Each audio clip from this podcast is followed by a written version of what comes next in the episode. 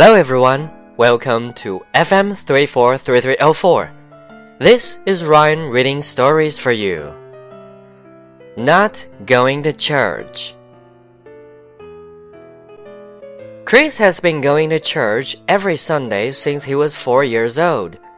His parents were very religious and wanted Chris to follow in their footsteps. His dad was a pastor and his mom was a choir leader. Chris always felt like he was in the middle. He didn't particularly love or hate Christianity. Chris learned about other religions in his history class. He learned about Buddhism, Islam, Hinduism, and more. After learning about other religions, Chris wanted to convert to Buddhism. He felt like he could relate to it better. One Sunday, he told his parents he was not going to church. They were shocked and angry.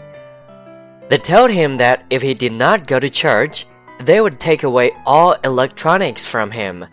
Chris was okay with that. He gave his parents his cell phone, video game console, and laptop.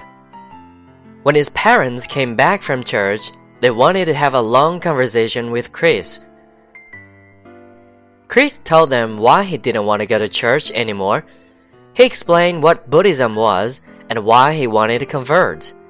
His parents tried to convince him that Christianity was better. It was useless. Chris made his decision.